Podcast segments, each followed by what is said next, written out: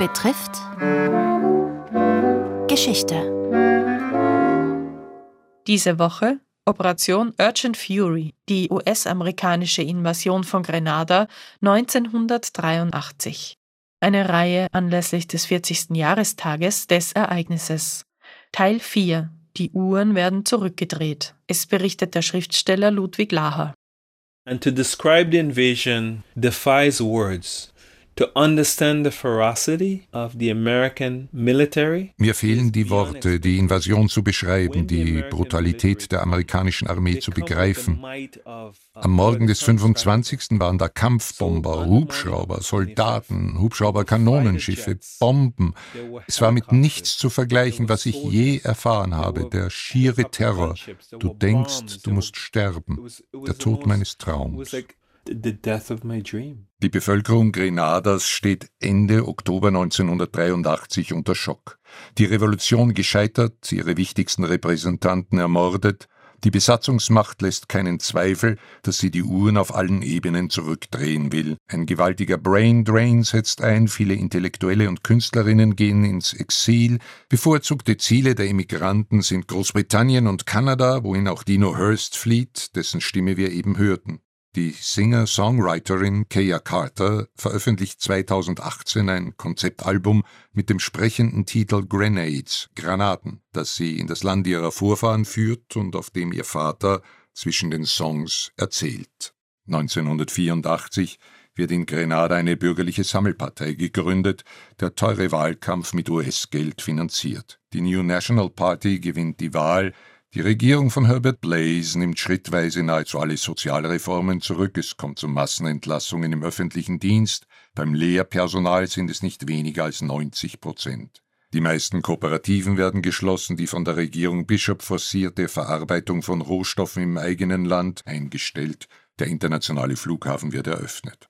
Japanische Autos für die Begüterten werden zollfrei eingeführt, die US-Truppen ziehen ab, doch die Unabhängigkeit des Landes steht nur auf dem Papier.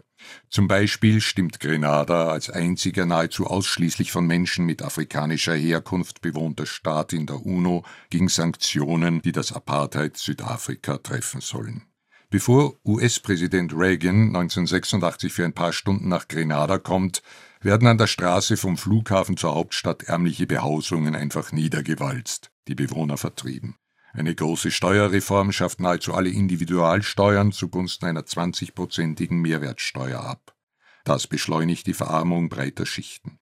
14 der Putschisten gegen die Regierung Bishop werden zum Tod verurteilt. Die Strafen werden nicht vollzogen. Putschistenführer Bernard Cord wird 2009 aus der Haft entlassen werden.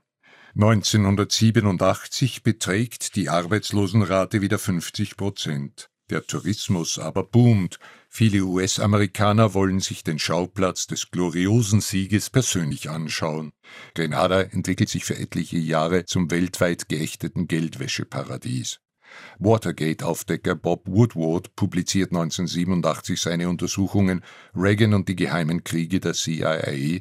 Die Invasion Grenadas spielt dabei eine zentrale Rolle. Kurz darauf erscheint mein Buch Always Beautiful, Grenada, Vorstellung eines Landes im Hinterhof der USA.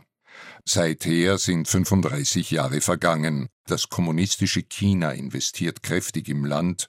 Für 150.000 US-Dollar erhält man ab 2016 als Investor die grenadische Staatsbürgerschaft. Dutzende reiche Chinesen sind jetzt Grenada.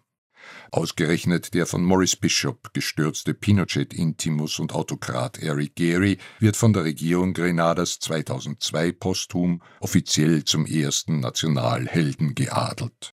Aber auch Maurice Bishop wird doch noch mit der Umbenennung des Flughafens nach ihm geehrt. Der Zeitenlauf ebnet alles ein.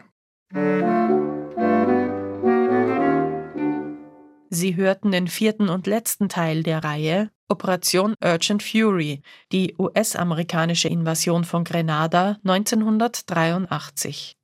Erzählt von Ludwig Laher, Literaturwissenschaftler und Schriftsteller.